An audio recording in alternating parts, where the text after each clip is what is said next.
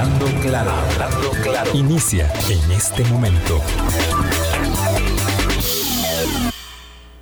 Colombia. Con un país en sintonía, son en punto las 8 de la mañana. ¿Qué tal? ¿Cómo están? Muy buenos días, bienvenidas, bienvenidos a eh, nuestra ventana de opinión. Muchísimas gracias por hacer parte de nuestro Hablando Claro.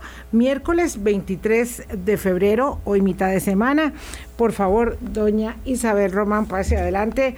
La coordinadora del Estado de la Educación nos acompaña hoy porque justo en el contexto del inicio de eh, curso lectivo presencial.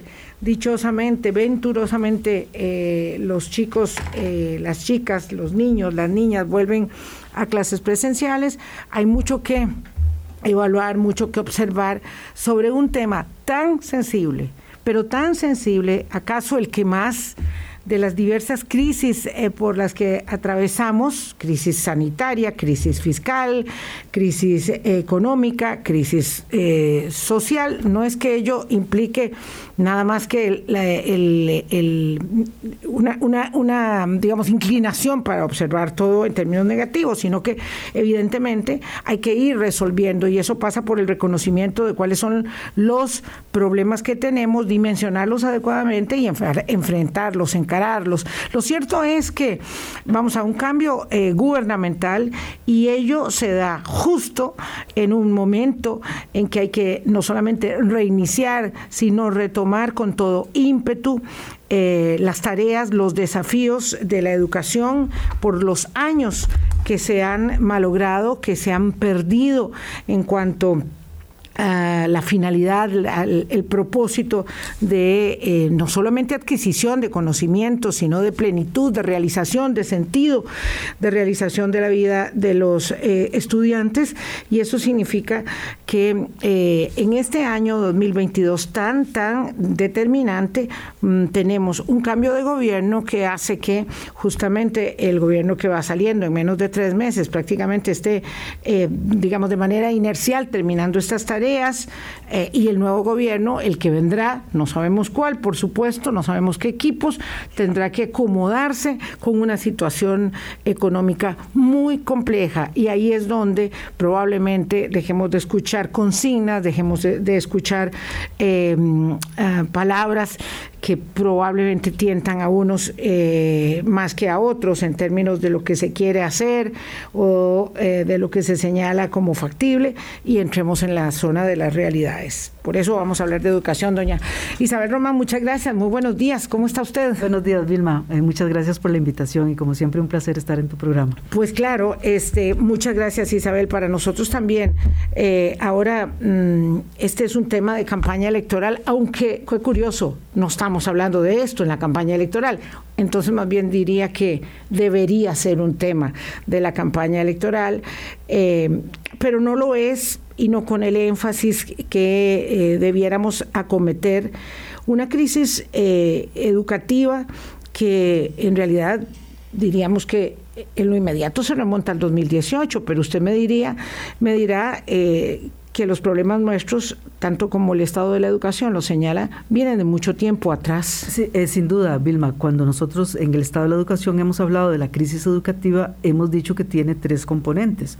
Un, primer componente son los rezagos que hemos acumulado en los últimos 10, 20 años, ¿verdad? Y eso pues eh, tiene, está asociado, digamos, a temas que no habíamos resuelto y que con la pandemia quedaron en evidencia, digamos, tema de la conectividad, el tema de infraestructura, eh, temas de bajo rendimiento y bajo logro de los estudiantes, eh, escuelas que no dan el currículum, la mayor parte de las escuelas que no dan currículum completo, eh, y en, general, digamos, estudiantes que no adquieren las habilidades, no hemos logrado fortalecer como debiéramos la educación técnica, en fin, digamos, hay un conjunto de rezagos ahí acumulados. Ese es el primer componente de la crisis. El segundo componente es lo que hemos denominado apagón educativo, donde hacemos alusión a, digamos, a, estas interrupciones que empezaron en el 2018, de más de cuatro años que se fueron acumulando, eh, ¿verdad? Y que pues ha hecho que, muchas de estas, las, generaciones que hoy tenemos, tengan mm, cuatro años de interrupciones continuas. Eh, a esas interrupciones, asociadas a esas interrupciones, se suma la contracción de los aprendizajes, ¿verdad? el recorte, digamos, eh, que han venido experimentando eh, y, los estudiantes en la pandemia, digamos, en el 2020 un 50% menos de, los, de lo que debían haber recibido, por ejemplo, en materias claves como matemáticas y español. Eh, y bueno, y todo esto por supuesto que afecta el futuro porque ahí, está, ahí es donde vos pones las bases para, para una trayectoria educativa exitosa. Y el tercer eh, elemento del apagón es la existencia de una nueva forma de exclusión educativa, que es ese 40% de estudiantes que no lograron conectarse, ¿verdad? Y, que, y que estaban desconectados y que decimos nueva forma de exclusión porque son estudiantes que siendo que no se han ido del sistema, siguen formalmente inscritos, pero están en sus casas sin que sin poder ejercer el, hacer nada. E, exacto, la educación efectiva. Ese es el, tercer, digamos, el segundo componente. Eh, entonces veamos, primer componente de la crisis, rezagos estructurales de más de 20 años. Segundo componente, el apagón educativo con estos tres aspectos que he mencionado. Y el cuarto componente son las inflexibilidades que el sistema educativo tiene para adaptarse a coyunturas, eh, digamos, convulsas, ¿verdad? Como una crisis económica o como la misma pandemia, por las rigideces que tiene, digamos, en términos de, eh, pues, la forma eh, tan burocrática como funciona, porque no teníamos, los, por ejemplo, a los docentes con las capacidades digitales que necesitábamos cuando los necesitábamos, o porque estamos en una situación fiscal complicada eh, y, para responder, digamos, a, la crisis se necesitan condiciones que el sistema empieza a perder.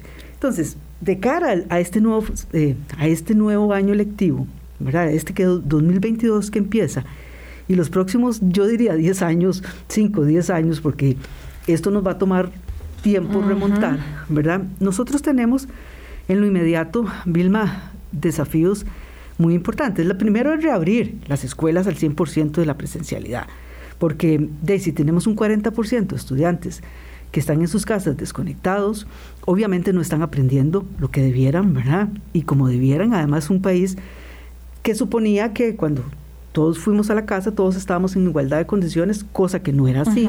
Y entonces ahora, este primer reto, gran reto que tenemos es eh, eh, ir a la presencialidad y hacerlo en las condiciones adecuadas, condiciones de seguridad, ¿verdad? Sanitaria, eh, servicios de agua, en general, todo lo que requerimos de servicios para que esa seguridad esté garantizada, infraestructura. Recordemos, Vilma, que ahí, por ejemplo, tenemos 800 centros educativos con orden sanitaria. Con orden sanitaria, que de repente desaparecieron, porque el año pasado eran 800, ahora se habla de que solo 30. No sé qué se hicieron los 700 eh, que estaban. Y entonces, ¿qué, ¿qué, significa esto? Nosotros calculamos en el estado de la educación que esos 800 eh, centros que están cerrados, porque el Ministerio de Salud dice que no hay condiciones, representa, eh, o sea, en esos 800, 800 centros está el 20% de la matrícula. O sea, uno de cada cinco estudiantes de este sistema educativo está, no, no puede ir hoy, cuando se iniciaron las clases, a clases porque no el centro educativo Bueno, pero se supone que sí están yendo. Bueno, eh, están yendo como por ejemplo en el Colegio Coronado que están yendo al estadio. Ajá. o están repartidos. O simplemente están en sus casas con guías, pero no están, digamos, asistiendo. Entonces, ahí hay un primer tema de reabrir, tiene toda su complejidad. Pero, pero perdón que la interrumpa para no ir tan rápido, pero vamos a ver, es cierto que hay problemas de infraestructura, problemas ah, de abastecimiento de insumos, ¿verdad? Ajá. Eh, eh, pero, pero estamos claros que la lógica y el objetivo fundamental es presencialidad.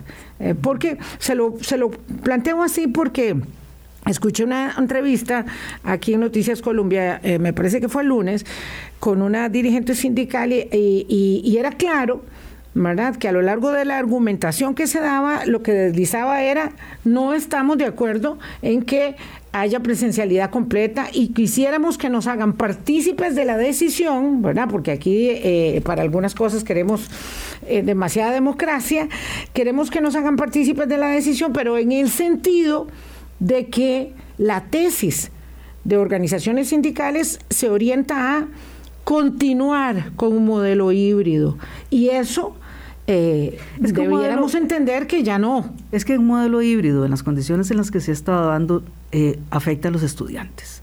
Claro. O sea, los estudiantes son los perdedores porque no están aseguradas las condiciones de conectividad y de acceso a dispositivos suficientes para que esa educación remota tenga lugar. Y mientras esas condiciones no estén aseguradas, cada día que pasa que un muchacho o un niño está en esas condiciones, estamos aumentando la desigualdad en este país. Entonces, siendo objetivos, ¿verdad? Si no están todas las condiciones, porque hay limitaciones objetivas presupuestarias y de otro tipo, eh, y sabiendo que lo importante es la apertura, la, la, presencialidad en el curso lectivo, eh, lo que debiéramos hacer, me refiero a padres, docentes, y comunidades es hacer todo el esfuerzo para ayudar ahí donde sea necesario, ¿verdad? Con eh, el jabón para lavarse las manos, el alcohol, lo que sea, lo que sea pertinente y no buscar las razones de mejor sigamos haciéndolo híbrido, sabiendo que eso no funciona y que además genera un enorme costo socioemocional en los niños. Y el tema es, Vilma, que por lo menos tenemos que asegurarnos que los estudiantes más pobres, los más vulnerables, reciban esa educación porque han sido los más afectados, ¿verdad? Eh, no atender desigualdades eh, en momentos de crisis hace que se ensanchen las desigualdades, se profundicen. Entonces, por lo menos a los estudiantes más vulnerables y entonces por eso que era la segunda, el, digamos como el segundo desafío que te iba a señalar, que era reincorporar a todos incorporar a todos, ¿verdad? Claro. Eh, priorizar, ¿verdad? A los alumnos con mayor riesgo de aprendizaje inconcluso, ¿verdad? Y entonces eso significa, bueno, que aseguremos que todo lo que tiene que ver con becas, digamos, becas para que puedan asistir al centro educativo, transporte, comedores escolares, funcione. Y eso es una condición muy importante y además hacer trajes a la medida, porque no es lo mismo los, eh, eh, los estudiantes indígenas de los de los territorios indígenas eh, que los, los muchachos acá de la Carpio, de la zona rural, de las zonas urbanas más pobres.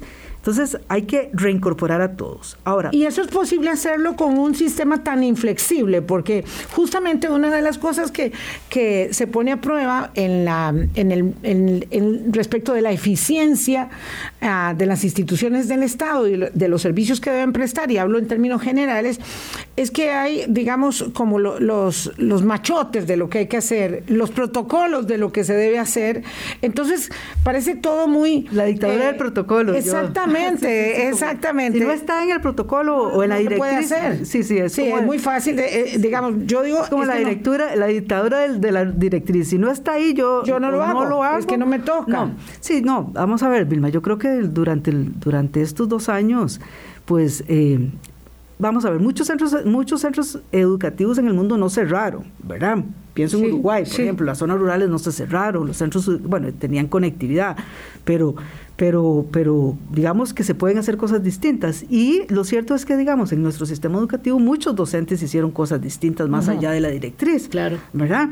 Estos docentes que siempre se ponen la camiseta y van, corren la milla extra, ¿verdad? Pero bueno, la idea es yo tengo una amiga mía que, daba clases en su casa. Exacto. Digamos, Imagínese, en su muchos docentes, digamos, que han, han hecho ese esfuerzo extraordinario. Eh, y, y, que muestra que las cosas sí se pueden hacer. En el corto plazo pueden hacerse cambios importantes. Ahora, el tercer desafío que tenemos en este año y en los próximos años es apoyar la nivelación, la nivelación de los aprendizajes. O sea, tuvimos una contracción de aprendizajes y, eh, por ejemplo, en, eh, en algunos países ahora le, han llamado, por ejemplo, aprendizajes inconclusos. inconclusos, eh, en un estudio reciente de, que se hizo en Estados Unidos, por, por, un grupo Mackenzie, que es un grupo que estudia temas de educación, eh, hablan de aprendizajes inconclusos en español, en matemática, aprendizajes que son indispensables para avanzar. Entonces, ¿qué significa? Eh, ¿Qué es lo que hoy, por ejemplo, se está valorando? Que tenemos en América Latina más de un año de rezago para todos los estudiantes. En, en Costa Rica ya antes de la pandemia, eh, nosotros teníamos dos años de rezago en, matemáticas, ¿verdad? Ya de por sí, en términos de, nuestros niveles de rendimiento. Ahora, eh, por ejemplo, en Estados Unidos, eh, Vilma, te cuento, por ejemplo, han hecho cálculos ya de que a estas generaciones, a las generaciones en Estados Unidos que estuvieron sometidas a estas interrupciones y a la pandemia, se estima que estas generaciones tendrán entre 40 mil y 70 mil dólares eh, menos de ingreso el resto de su vida, ya solamente por un efecto de la contracción este de aprendizajes que tuvieron. Oigan esto, porque claro, es que eh, el asunto es poder mm, dimensionar los costos asociados a eh, la disminución de la adquisición de conocimientos, habilidades y destrezas, ¿verdad? Porque no solo se trata del, rigor de el conocimiento eh, duro y puro, sino lo que va asociado a ello. Porque una de las cosas que quisiera que te devolvieras un momento, Isabel, es en el tema de eh, español y matemática. puede ser que partamos de la base de que todos sabemos y no necesariamente por qué esas asignaturas en particular devienen en prioritarias y fundamentales para eh, la adquisición de muchas otras habilidades en la vida. Claro, es que son la base, o sea, es la base, o sea, un niño que no sabe comprender o leer, ¿verdad? No va a poder eh, digamos, asimilar el resto de la materia, de, las materias. Y, no, y, aprender a leer es un proceso que se va dando paulatinamente, digamos, desde la decodificación, ¿verdad? Hasta, digamos, la comprensión más profunda, digamos, de los conceptos y hacer un análisis ya eh, más profundo, ¿verdad? Es tan delicado que de ello depende su posibilidad de interactuar socialmente, totalmente. su capacidad para, por ejemplo, esto es algo que a mí me, me, estruja mucho eh, el alma, para, por ejemplo, eh, debatir, para, para poder confrontar ideas ideas, para, poder, claro, expresarlas y defenderlas. Y, y después entenderlas de otros. Porque una de las cosas que observamos es la cotidianeidad, es la imposibilidad de comprensión de asuntos mínimos. Por ejemplo, cuando uno está hablando de democracia, para decir algo, eh, o de fraude electoral, eh, uno tiene la para discernir la, idea sí de que de que la gente no sabe de lo que se le está hablando y entonces compra muy fácilmente cualquier argumento. Y creo que evidentemente uno podría decir bueno tenemos una falla en la adquisición de conocimientos respecto de cívica y organización democrática sí pero claro el asunto viene más más atrás porque si yo no entiendo lo que leo si no entiendo lo que me están explicando si soy o si no sé distinguir entre la información que es verdadera o que es falsa. Bueno, imagínese, y eso que es tan complicado. O lo que es un argumento falaz, ¿verdad? O sea, cuando me están diciendo un argumento falaz, digamos, eh, engañoso, ¿verdad? Que me presenta un dato y no me lo explican. En mi mente realizar, me están engañando, tener una, una, una alerta que te diga, no, esto no tiene O me están dando un dato descontextualizado. Por ejemplo, la lógica, el sentido común, ¿verdad? La razonabilidad de un hecho, todo eso todo eso tiene que ver con, matemáticas y español. Implica comprensión lectora, ¿verdad? Implica, y entonces, estos son las bases que, que si no están ahí, entonces después no podemos, ¿verdad? O sea, si la, si la idea de número no se desarrolla desde el preescolar, ¿verdad? No, y, no se va construyendo y fortaleciendo esas bases, no vamos a tener gente con capacidad de resolución de problemas complejos, ¿verdad? Entonces ahí hay este tema que, como te decía Vilma, digamos, eh, por eso se llaman, bueno, estos aprendizajes inconclusos, ¿verdad? Que son como que faltan las piezas fundamentales para, o sea, como el fundamento para seguir avanzando. Entonces, eh, ya se calcula que, digamos, estudiantes que han tenido este tipo de pérdidas por ejemplo, para una economía como la de Estados Unidos, eh, va a tener pérdidas del Producto Interno Bruto. En los próximos años se hacen cálculos de hasta 130 o 190 mil millones de dólares. Digamos, ya, si esta gente no recibe estos ingresos, ya la economía directamente tiene un, impacto. Claro, es un impacto en mi vida personal o en la vida personal del estudiante y en la, en la vida social. Como cuando hablábamos de la exclusión educativa, que en América Latina la CEPAL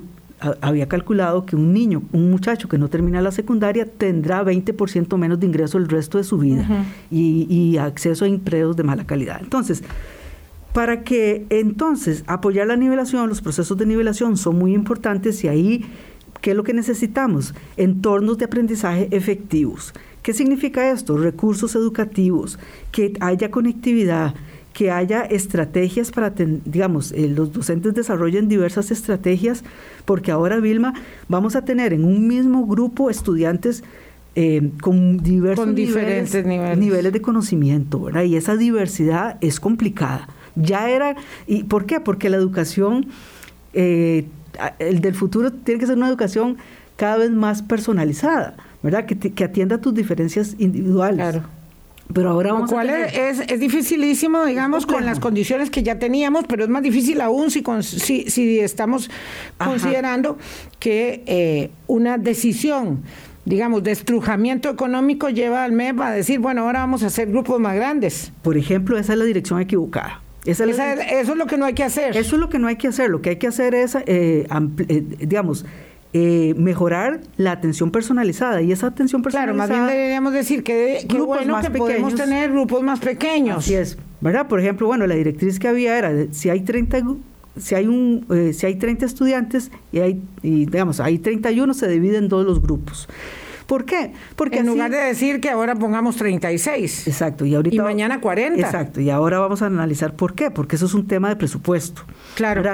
¿Qué es la buena práctica? Bueno, cualquiera que nos esté escuchando y que tenga sus hijos en escuelas privadas sabe que los grupos andan por 12 estudiantes o 15 estudiantes, ¿verdad? Que, entonces, esta directriz que estaba era que si habían 31 estudiantes, se dividía el grupo en dos para, para asegurar esa, esa atención. Pero quedó eso en el papel. Exacto, entonces, eh, entonces eh, aulas con alumnos muy diversos ¿Por qué? Porque teníamos unos conectados, otros semi desconectados y otros totalmente desconectados, ¿verdad? Y, eso, eso impactó en los aprendizajes que tuvieron estos, estos muchachos. Entonces, em, em, oh, entonces eh, hay que em, considerar, Vilma, que aquí vamos a una, un, tema que es muy importante y que tenemos que tener todos claros.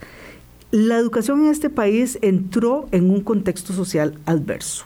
¿Qué significa esto? Bueno, tenemos que entender, Vilma, que el sistema educativo, ningún sistema educativo en el mundo funciona en el vacío social, ¿verdad? Hay un conjunto de factores de contexto, ¿verdad? Un conjunto de condiciones que determinan el desempeño de esos sistemas educativos. Entonces, por ejemplo, el ejemplo más claro de, esos factores de contexto es la pandemia. La pandemia es un factor disruptivo de corto plazo que ¿verdad? Eh, llegó a afectar el desempeño del sistema. Claro, pero entonces esos factores de contexto social adverso, diríamos, fueron eh, la huelga del 2018, la huelga del 2019, evidentemente eso trastocó todo, ¿verdad? Exacto, hay factores, digamos, externos, ¿verdad?, eh, que afectan al desempeño. Entonces, por ejemplo, eh, pueden ser elementos de corto plazo, factores de corto plazo, o pueden ser factores estructurales externos, de eh, digamos, de, digamos más, mm, más estructurales.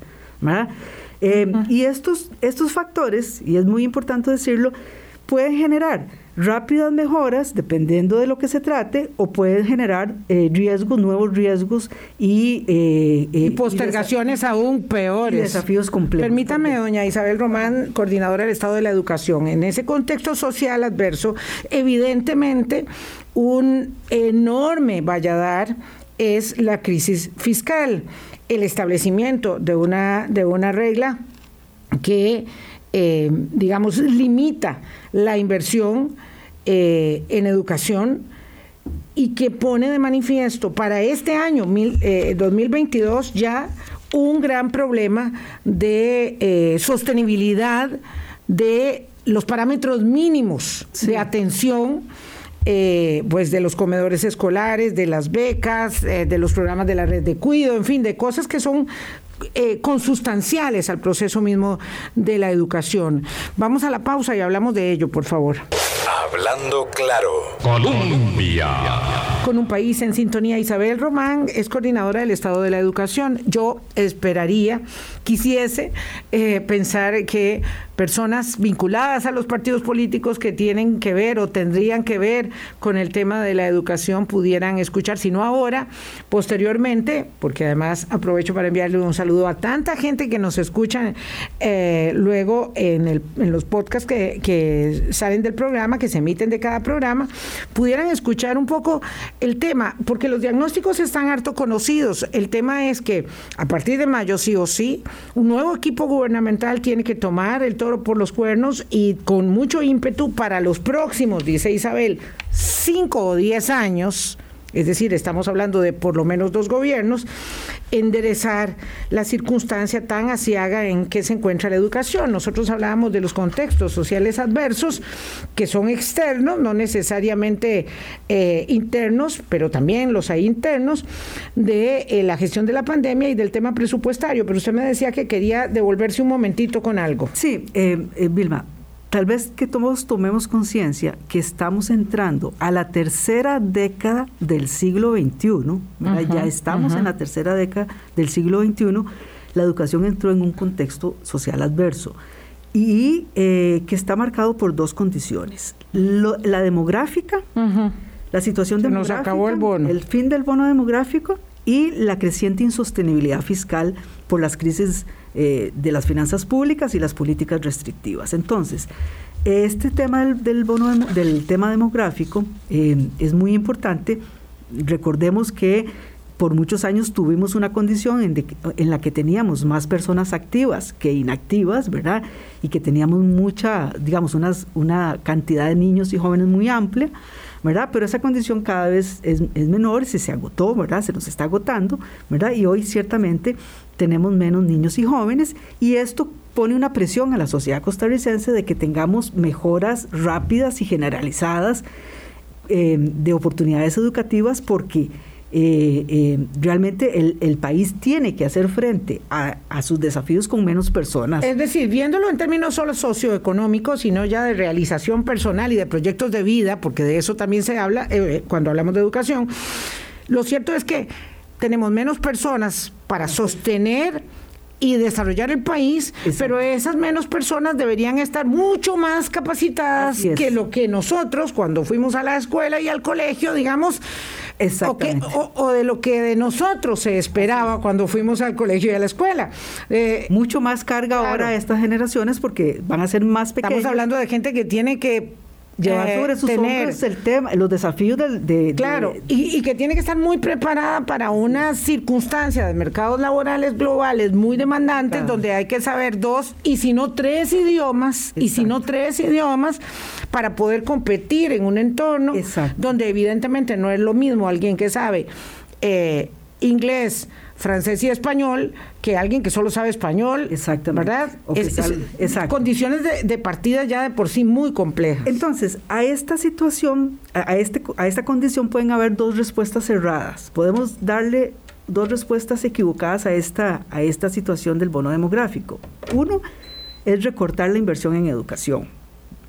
Eh, eh, claro, que es lo que... Lo ¿Por qué? Bajo el pretexto de que como hay menos niños, eh, eh, eh pues, menos dinero. Hay, gente que, cree que esto es un abaco. si hay menos niños, hay menos inversión. Debe haber menos inversión. Es una aritmética eh, sencilla, simple, simplista. simplista, burda o sea, porque es que la Claro, pero es que es, al revés, porque lo que estamos hablando es que, esos niños tienen que estar más preparados, por lo tanto habría que estar invirtiendo todavía más. Claro, porque es que eh, eh, parte, digamos, de que, digamos, de, falsos supuestos, de que menos niños, menos dinero, y que la inversión, y, el, segundo eh, supuesto es que la inversión actual es suficiente, pero no es suficiente, ¿verdad? ¿Por qué?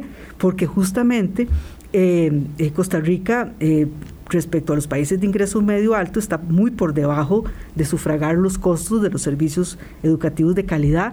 ¿Por qué, Vilma? Porque entonces, cuando la gente, perdón, pero Isabel, entonces, perdona que te interrumpa, pero es que yo quiero ir separando aquí paja de grano. Cuando la gente dice, bueno, la gente, puedo estar diciendo un técnico, por ejemplo, un técnico, un, eh, funcionario técnico, mm, o un candidato presidencial. La verdad es que aquí invertimos demasiado en educación y el problema es que invertimos mal. Exacto, bueno, eh, eso, eso, eso, digamos. Sí, ahí hay que separar la paja. Vamos a ah, ir bueno, vamos despacio y con No necesariamente es correcto. Eh, es que hay, que eh, evitar los argumentos falaces. Vamos a ver. tenemos rezagos acumulados, ¿verdad? O sea, no es suficiente, digamos, el dinero no es suficiente. ¿Por qué? Porque justamente por los rezagos que hablábamos, tenemos problemas de infraestructura que no hemos resuelto, acumulados desde hace años. Tenemos eh, un sistema educativo sin internet de banda ancha. Tenemos un, eh, un sistema educativo que requiere equipamiento para mejorar los servicios educativos, ¿verdad?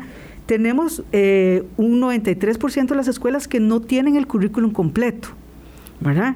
Tenemos que capacitar a los docentes en competencias digitales que no tienen. Que no tienen. ¿Verdad? Tenemos que mejorar los sistemas de información del ministerio y un expediente electrónico que todavía está en veremos. ¿Verdad? Eh, tenemos que desarrollar la educación técnica, el bilingüismo. ¿Por qué? Todo el mundo habla del bilingüismo, los candidatos, sí, el bilingüismo. Ajá, pero ¿cómo? ¿Cómo lo vamos a hacer si los estudiantes reciben muy pocas lecciones en las aulas? Sí, sí. Eh, Entonces, dígame si va a aumentar. Cuatro horas de inglés a la semana no se puede. No se puede, ¿verdad? Entonces, el cómo es importante. Entonces, lo que quiero decir aquí es que tenemos grandes eh, rezagos acumulados que no hemos resuelto y entonces ahí es donde eh, el tema es que el argumento de que la, de, la, plata actual es suficiente es no está contemplando la complejidad del sistema educativo. Bueno, vamos a ver, y si la plata... Pero entonces, en Costa Rica, entonces se dice falazmente, es que Costa Rica invierte eh, como los países de la OECD. ¿verdad? El, Más incluso, dicen entonces, sí. Entonces, aquí hay que decir dos cosas. Primero, los, el Producto Interno Bruto de los países de la OECD, cualquiera de los países de la OECD, no sé, ponete, Finlandia, Alemania, el que sea, no es lo mismo que el PIB de Costa Rica. Uh, no, jamás. Es que no es lo mismo un brownie que un pastel de chocolate. Por ahí, ¿verdad? No es lo mismo. Entonces no me haga esa comparación. Y segundo, la comparación correcta es la inversión por estudiante. Y la inversión por estudiante, cuando vemos ese indicador, mientras los países de la OECD en promedio invierten 9 mil dólares por estudiante, Costa Rica invierte 3.980 dólares. La diferencia... 3.980. Exactamente. Entonces, no es cierto es, ese argumento. Esto es muy interesante porque he oído mucho este argumento de que, invertimos más que los países de la OCDE. Eso es tergiversado. Exactamente. Entonces, eso es poner un dato ahí y no contextualizarlo y no, no usar el indicador correcto. Entonces, mm.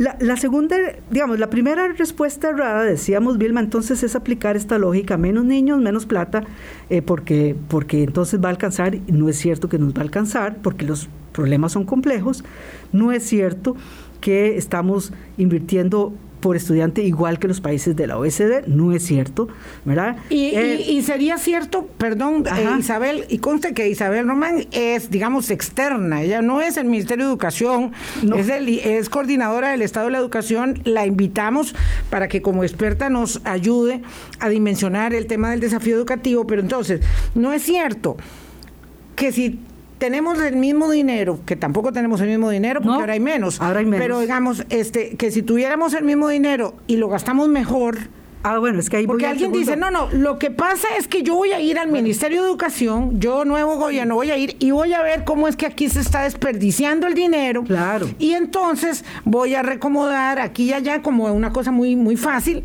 y entonces vamos a empezar a gastar bueno, bien. Pero es que esa es la segunda respuesta equivocada que se puede dar a este tema demográfico. Uno es, eh, digamos, lo que decíamos, eh, reducir, ¿verdad? Reducir, recortar, recortar inversión en educación. La segunda, el, segundo error es no hacer reformas para mejorar la eficiencia de la gestión.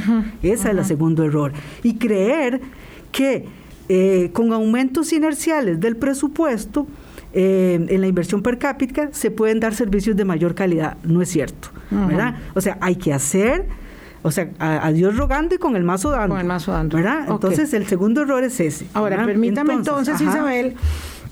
El primero es el tema demográfico y el segundo es de la insostenibilidad fiscal. Y aquí yo tengo la impresión de que en la digamos, en la temperatura elevada en la que se discutió el presupuesto del año pasado para el 22, así es, que fue una cosa muy muy ah, eh, exacerbada de ánimos.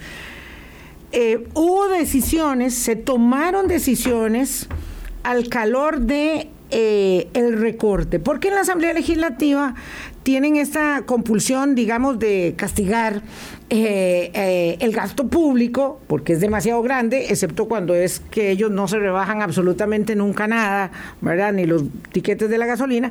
Entonces, me acuerdo de esta discusión en la Comisión de Hacendarios, donde fueron recortando y salían los ministerios ahí rogando que no me recorten esto, que no me recorten lo otro, pero al final hubo unos recortes muy severos en educación muy severos en educación. Y ahora constitucionales además. ¿Ah, constitucionales porque el país por constitución tiene que asignar el 8% del producto interno claro pero a reclamarle a quién bueno pues pero son constitucionales y hoy vamos ya por el 6.3 eso es inconstitucional. Claro, porque en lugar de aspirar al 8 vamos bajando. Exactamente. Vamos bajando. Pero entonces, ¿qué fue lo que pasó? Y digamos, ¿cuál es el resultado concreto de esos recortes presupuestarios del año, eh, digamos, del año en curso para el presupuesto, para el plan de gastos de este año?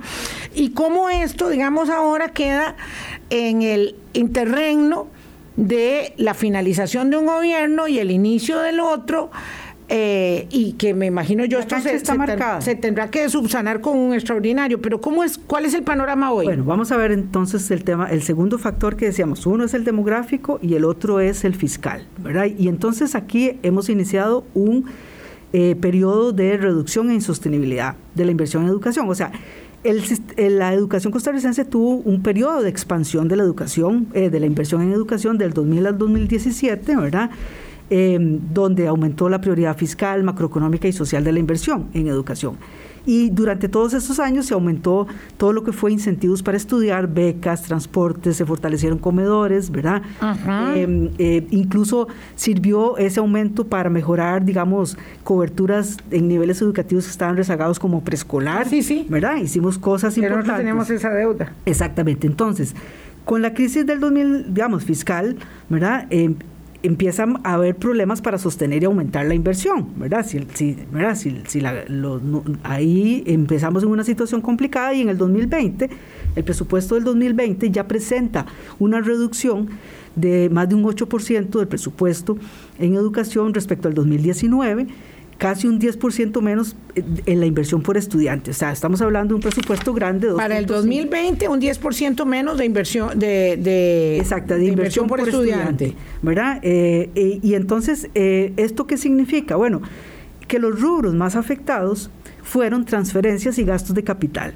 ¿Verdad? Y esto afectó eh, ¿Y qué afecta? O sea, cuando dicen, bueno, pero explíqueme qué es eso de gastos de capital, que hablan los Claro, porque, porque no se pueden rebajar los salarios. Eh, no. Entonces hay que rebajar en, donde, donde está la inversión. Como ocurrió en los años 80, en infraestructura y en suministros para las juntas de educación para dotar, digamos, todas las condiciones, digamos, de los centros educativos. Esto es una reducción de prácticamente unas tres cuartas partes del presupuesto. Entonces, para el 22 ya. Exacto. Entonces aquí hay un tema tres de cuartas partes. Vean ustedes que aquí estamos repitiendo el error, el error de los años 80 cuando tuvimos una crisis, ¿verdad? Y tomamos malas decisiones de política educativa de cortar por educación, ¿verdad?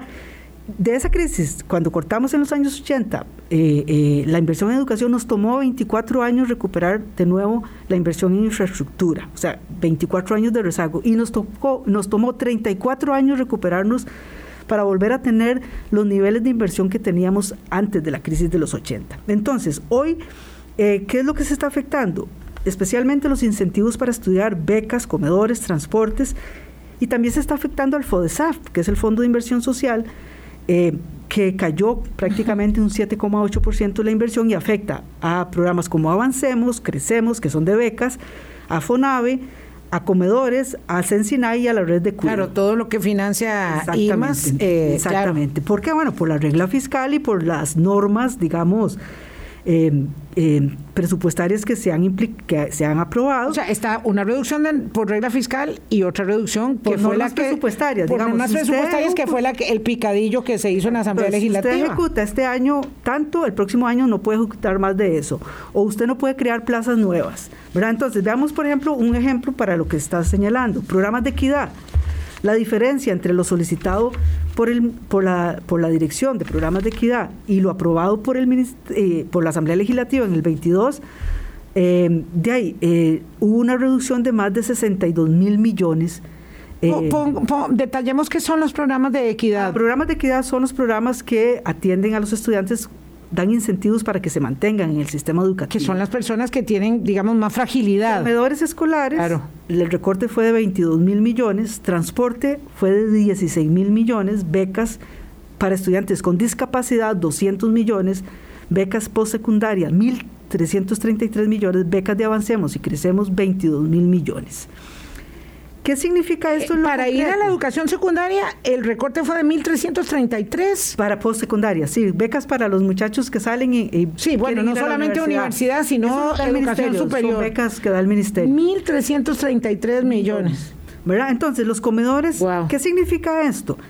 Eso está, por ejemplo, en el caso de comedores escolares, o sea, se levantó la regla fiscal para el CNP, pero no se levantó la regla fiscal para asegurar que eh, hoy no tengamos este problema en los programas de equidad. Comedores escolares, transporte, becas para estudiantes con eh, capacidades especiales distintas, becas post, eh, para universidad, becas de Avancemos y Crecemos, 62 mil millones de colores. Entonces, ¿qué es lo que significa esto? Que la cancha está marcada para el 2022. Cualquier nuevo gobierno que, o sea, cualquier, no, ya entra. nuevo gobierno, cualquiera que sea el ganador, ya entra con este presupuesto, ¿verdad? Eh, y entonces, ¿qué significa? Que los, la plata de comedores alcanzará hasta octubre, ¿verdad?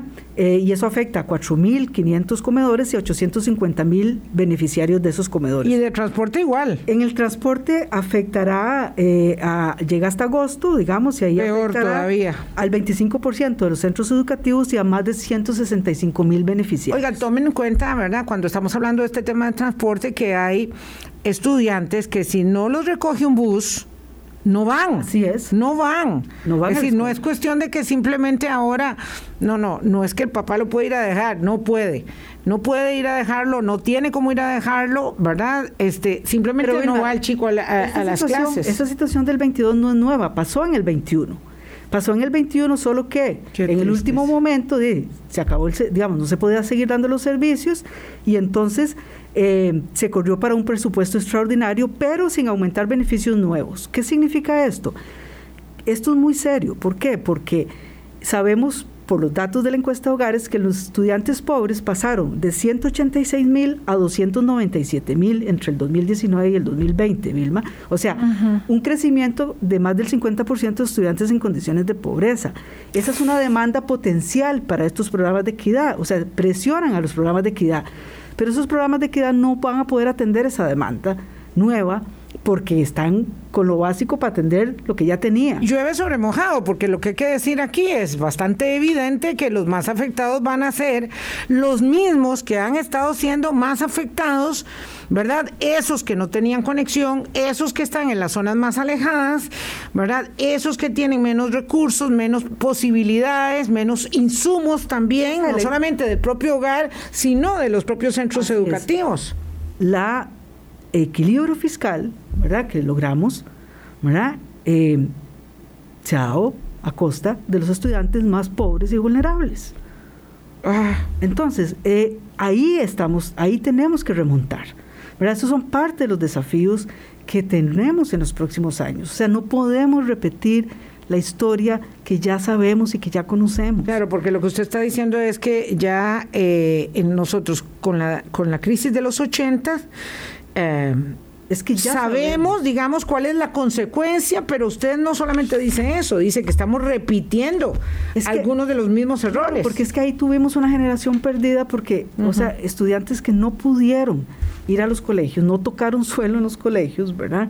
Esta generación está hoy en el mercado laboral. Son las personas que tienen, no sé, 60 años sí, y, no consiguen trabajo. No, y, pasaron, digamos, su, su periodo laboral activo. Pauperizadamente con empleos de mala calidad, empleos donde no se les respetaba los salarios mínimos, no, se, no, estaban, no estaban asegurados, ¿verdad?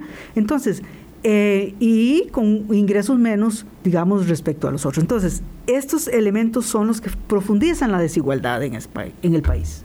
Tenemos que hacer la segunda pausa, 8.48. Y bueno, eh, para terminar, le pediría a Isabel Román que nos eh, haga una reflexión para para quienes pugnan por la, por la nominación presidencial, por la designación presidencial, porque eh, esto, esto de de que voy a declarar la, emergencia o esto de que ya tenemos muchos recursos, ya se usa mucho eh, en educación y hay que ver cómo se gasta mejor, ¿verdad? Una cuestión tan sencilla, eh, si fuera tan sencillo ya se hubiera hecho. Eh, entonces quisiera una reflexión final, ya venimos. Hablando claro. Colombia. Un país en sintonía, Isabel Román, coordinadora del Estado de la Educación. Nos quedan solo cuatro minutos eh, y hay muchas participaciones, pero bueno, estábamos eh, acercando el tema y no tenemos tiempo, lamentablemente, para todo. Eh, Isabel, ¿usted qué le dice? a los equipos de educación de los partidos políticos que empuja, impugna, van a tomar sí o sí el control del Ministerio de Educación a partir de mayo. Bueno, o sea, tenemos que tener claro que, el, bueno, en primer lugar, que el tema de educación es lo suficientemente importante y está a la base de los problemas estructurales, parte de la base de los problemas estructurales del país, de pobreza, desempleo, desigualdad, y que por lo tanto simplificarlo y reducirlo a tratamientos generales o a eslogans o argumentos falaces, eh, eh, a fórmulas generales o fórmulas sencillas eh, o simplistas no eh, no es de recibo, ¿verdad? O sea, eh, la educación tiene una multiplicidad de temas, cada uno complejo, ¿verdad? Eh, en su especificidad y hay que ver esa complejidad. Entonces, cómo salir del apagón educativo, cómo mejorar los aprendizajes de los estudiantes, cómo mejorar los ambientes de aprendizaje. O sea, no tenemos una red educativa conectada en el 2022. ¿Cuántos años nos va a tener tomar para hacer eso? ¿Cómo lo vamos a hacer? Sí, no es cuestión de que en 18 meses se resuelve el problema, como dicen algunos candidatos. Eh, ¿Cómo mejorar la calidad de los docentes? ¿Cómo no reducir eh, la educación, eh, la inversión en educación? En, en, este contexto donde más bien los países están invirtiendo más en educación. Y yo no digo ir más allá de lo que la Constitución dice, que es el 8%. Y, ve, y, digamos, aquí es muy importante que el peor escenario que hoy podemos tener es recortar en educación, pero al mismo tiempo no ser eficientes en el uso de los recursos que tenemos. Pero hay que reconocer que hoy estamos se ha reducido la inversión en educación y esto condiciona, ¿verdad? Ahora, eso no significa que no se puedan hacer muchas cosas, claro que se pueden hacer cosas, pero va a requerir de altos niveles de eficiencia en el uso de los recursos. Entonces son las dos cosas, Vilma. Entonces aquí yo creo que el tema es decir, vamos a tener que eh, trabajar todos juntos, ¿verdad? Las comunidades, los eh, los sectores sociales eh, porque efectivamente podamos salir de la crisis. Necesitamos salir de la crisis educativa para poder tener futuro en este país. Si eso no lo estamos viendo, eh, pues obviamente pues el futuro, la educación, la, economía del mañana son las escuelas de hoy. Si no tenemos eso en cuenta, pues vamos a, tener una situación complicada. Entonces, necesitamos políticas que trasciendan las, los gobiernos, ponernos metas de mediano y largo plazo, dónde queremos estar en el 2030 o en el 2040, ¿verdad? Pero ¿cómo vamos a llegar a eso? Fijar metas medibles, ¿verdad? Medibles, eh, que seamos claros en los cómo lo vamos a hacer y con qué recurso lo vamos a hacer, ¿verdad? Porque si no, esto se convierte pues en un discurso eh, de que no va a resolver y que no va a atender especialmente, Vilma, que es mi preocupación principal, a los sectores más vulnerables, a los estudiantes más vulnerables, que son los que han pagado esta crisis eh, y han sido los perdedores. Alguien en algún momento allá, eh, por el 2018, se dejó decir que los estudiantes eran un daño colateral. Ah, sí, qué duro, qué fuerte eso. Los estudiantes nunca son un daño, nunca pueden ser un daño colateral. Son la razón de ser del sistema educativo. Son la razón de ser. No hay un este argumento sindical que pueda sostener eso. Ni, Éticamente no es insostenible. No pueden ser un daño colateral ni de una huelga, ni de una crisis fiscal, ni de ninguna situación. Los estudiantes tienen que estar en el centro y eh, esa relación de docente-estudiante en el aula es la que nos tiene que preocupar, que esa relación sea cada vez de más calidad que tenga las condiciones para que eso ocurra, docentes de calidad, condiciones adecuadas para que eso ocurra. Y hoy más que nunca necesitamos aprovechar el tiempo. Sí. tenemos que, que, que, además de desprejuiciarnos, no solamente se trata de una de, de, de, un, de una inversión, digamos, eh, sino de, de la forma en que la hacemos, de la forma en que priorizamos la atención y resolvemos los rezagos tan, tan acuciantes que tenemos. Muchas participaciones que no pudimos eh, atender porque, bueno, este es un tema realmente muy complejo y queríamos que Isabel Román pudiera expresar eh, lo, lo, que fuese más pertinente. Y atender tres problemas específicos. Los planes de nivelación tienen que aprender atender tres problemas específicos y concretos. Uno, recuperar los aprendizajes. Dos, evitar los riesgos de deserción, o sea, hacer trajes a la medida para los estudiantes más vulnerables, reducir los riesgos de exclusión y tercero, generar eh, condiciones de estabilidad emocional para los estudiantes. Uh -huh. Tenemos estudiantes que han perdido rutinas, que están afectados en términos emocionales, que han perdido el gusto por aprender. Uh -huh. Y entonces tenemos que hacer eh, atender problemas específicos y generar esas condiciones. Muchísimas gracias Isabel Román, coordinadora del Estado de la Educación, por haber estado con nosotros. Mañana hablamos del el conflicto internacional, claro, de Ucrania. Hasta mañana, pásenla bien. Hablando claro, hablando claro.